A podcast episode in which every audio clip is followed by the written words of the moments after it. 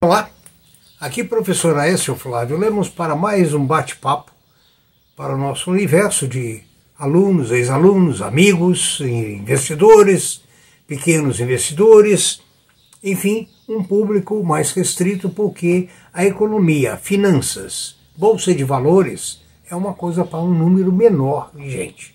Não faz sucesso porque não tem coluna social, não tem atrativos é, digamos, pessoais e sim econômicos difíceis de entender.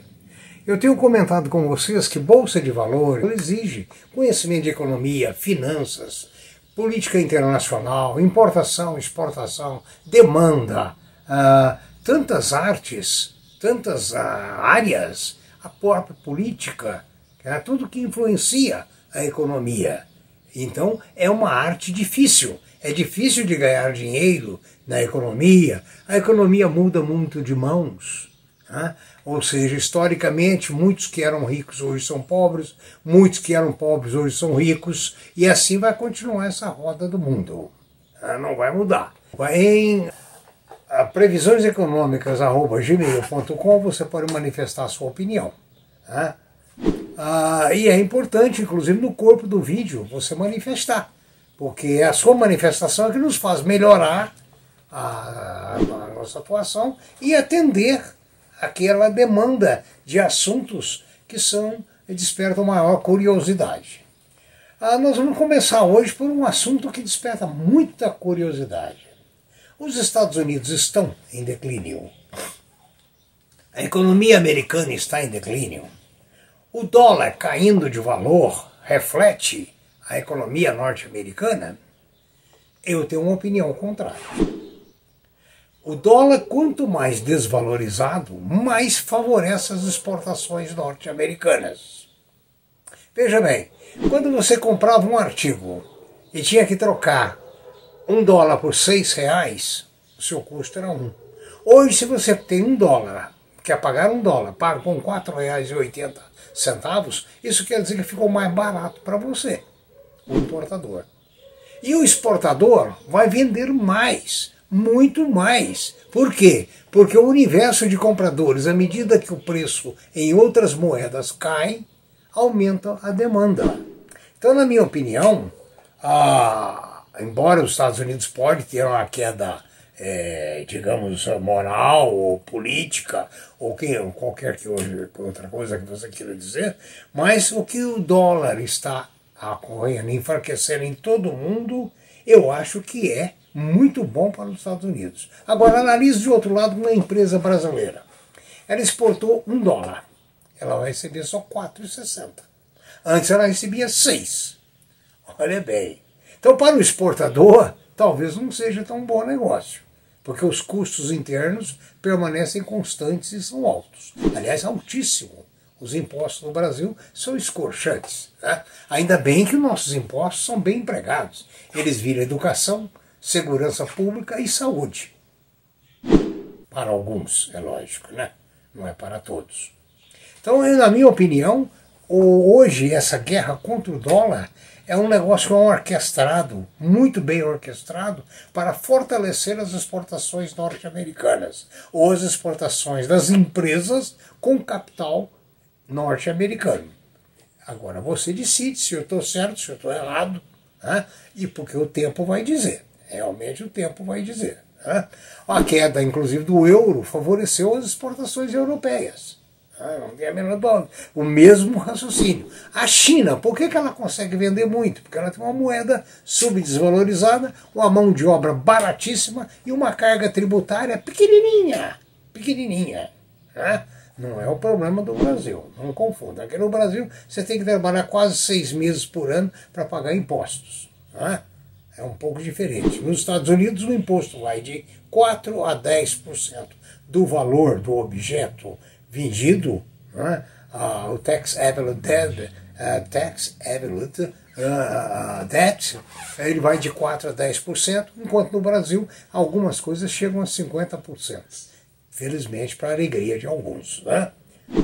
A queda da Selic uh, de 0,5 vem a resolver os problemas dos lojistas brasileiros?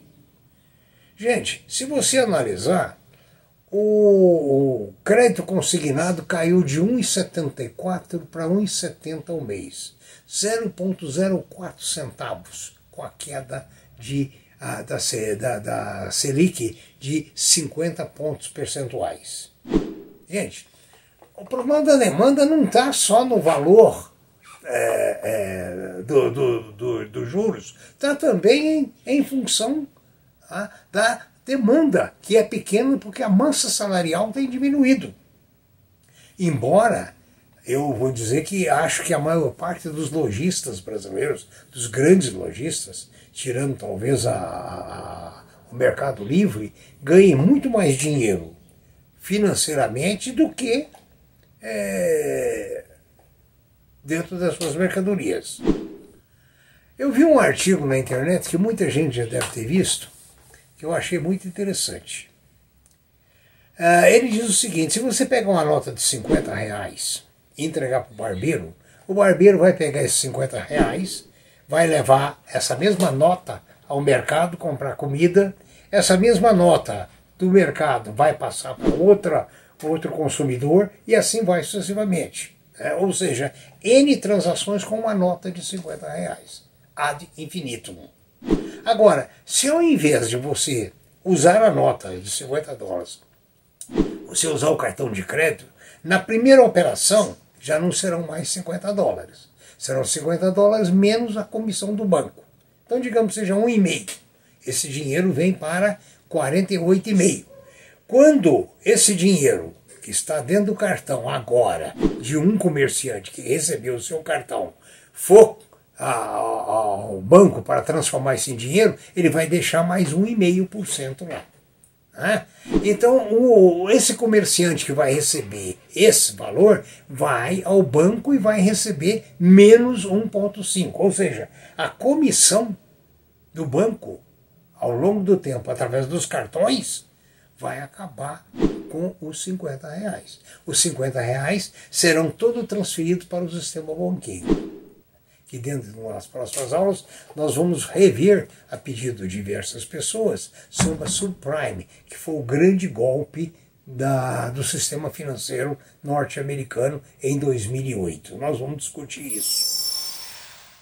Outra notícia que é interessante ou desinteressante, dentro do ramo da especulação, é que uma empresa pretende vender 3,6 bilhões de ações e comprar tudo em Bitcoin. Gente, será que isso tem alguma veracidade? Transformar esse dinheiro todo em Bitcoin? Gente, na minha interpretação, essa empresa financeira tem Bitcoin até aqui. Quando ela diz que vai comprar 3,6 bilhões de reais em Bitcoin, ela está estimulando o consumo. Aí o indivíduo vai correndo comprar Bitcoin. Quem é que vai vender esse Bitcoin? É ela direta ou indiretamente. Esse é um tipo de operações que a gente vê muito no mercado acionário. A corretora diz: olha, um papel vai subir 100%, vai subir 200%. Olha, eu ganhei 300% numa semana. Aí o otário vai atrás, compra um papel que está inflado por, pelo boato, efeito boato, e a empresa desova o seu estoque. Desovou o seu estoque, o que, que vai acontecer? esse papel vai cair. Então, hoje, raciocinando, relembrando, nós falamos sobre o dólar dos Estados Unidos, que eu acho que é um golpe comercial muito bem dado, muito bem feito. Aqui a taxa Selic, lembrando a vocês que tem uh, comerciante aí cobrando 14, 15% ao mês no cartão de crédito, parcelado e etc. Né? Embora todo mundo diz que é 10 vezes sem juros, kkkk. É o mesmo caso de acreditar que os impostos vão virar segurança pública, saúde e educação. Né? São piadas. Né? Ah, essa questão da empresa é um alerta.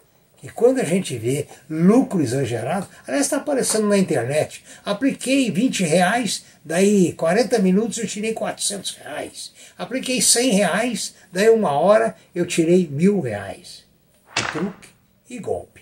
Dinheiro não se reproduz. Dinheiro não faz dinheiro dentro desse aspecto que é, é colocado dentro dessas propagandas. Bom, esses eram os assuntos que eu queria colocar hoje para vocês, se os Estados Unidos estão mais fortes ou se ficarão mais fracos. Se a Selic caindo meio por cento ou um por cento, sem aumento da renda do povo, resolve o problema? E quando você vê um turbilhão de informação de gente que ficou milionária com poucos dias, com pouco tempo, tenha cuidado. Né? Prudência e caldo de galinha, como dito no vídeo número 1, um, nunca fez mal para ninguém. Muito obrigado, bom proveito.